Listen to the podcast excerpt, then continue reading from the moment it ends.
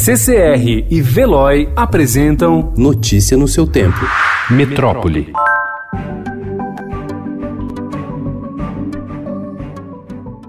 Ministério da Saúde detectou limitações importantes nos 500 mil testes rápidos doados pela mineradora Vale, fabricados na China, e pediu cautela a gestores do SUS ao aplicá-los. A desconfiança do governo federal surgiu após análise de qualidade de um laboratório privado, feito a pedido da pasta, apontar 75% de chance de erro em resultados negativos para o novo coronavírus o percentual de erro cai para 14% em exames positivos, ou seja, que apontam a infecção, mas mesmo assim o governo sugeriu que o produto seja aplicado apenas em pessoas que apresentem sintomas da Covid-19 há ao menos sete dias para evitar diagnóstico falso.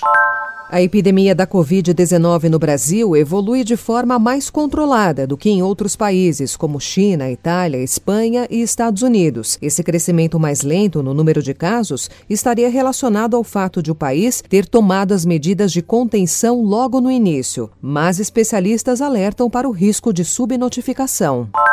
Embora o pico do surto de coronavírus não tenha sido alcançado no Brasil, os sistemas de saúde público e privado já enfrentam sobrecarga por causa do aumento do número de internações e registraram até 38% de seus leitos ocupados com pacientes com infecção suspeita ou confirmada da doença.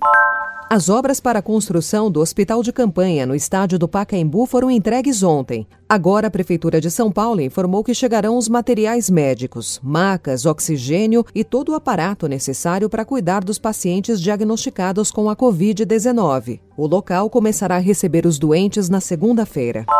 O estado de São Paulo registrou até ontem 164 mortes relacionadas ao novo coronavírus, um aumento de 21% no balanço diário. Foram confirmados mais 28 óbitos, com um maior crescimento em números absolutos em um período de 24 horas. Além disso, São Paulo tem 201 mortes em análise, que ainda aguardam resultado de testes para confirmação da doença.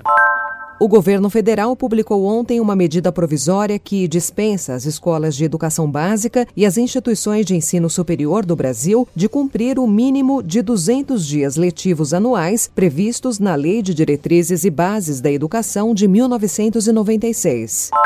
O ministro da Saúde, Luiz Henrique Mandetta, traçou um cenário de extrema dificuldade para a aquisição de insumos básicos de proteção contra o novo coronavírus e recomendou à população que pare de comprar máscaras descartáveis e faça a própria peça de proteção com pano e elástico. Que máscaras de pano para os comunitários funciona muito bem como barreira, não é caro de fazer, faça você mesmo, tem na internet Faça a sua máscara de pano, tenha quatro ou cinco, de uso pessoal, sua, de mais ninguém, você mesmo lava quando chega em casa, reaproveite, porque agora é lutar com as armas que a gente tem.